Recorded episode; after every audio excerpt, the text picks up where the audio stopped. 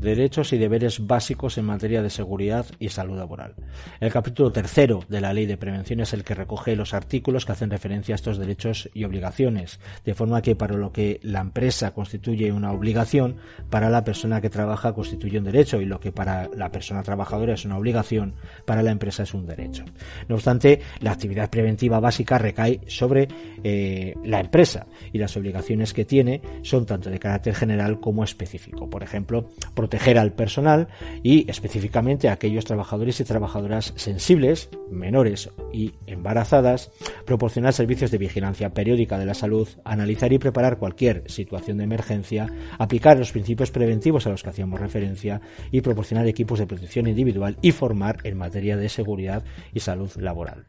Después, el artículo 29 de la Ley de Prevención es la que especifica la serie de obligaciones para la persona que presta servicios en la empresa y que el primero de ellos es lógicamente cumplir todas las normas a tenor de la formación que e instrucciones que han sido eh, proporcionadas por la empresa, usar adecuadamente los equipos de trabajo, no incurriendo en la anulación de cualquier dispositivo de seguridad, informar siempre de los riesgos para la seguridad y salud laboral y contribuir al cumplimiento de las obligaciones legales en general, cooperando con la empresa para salvaguardar la seguridad y salud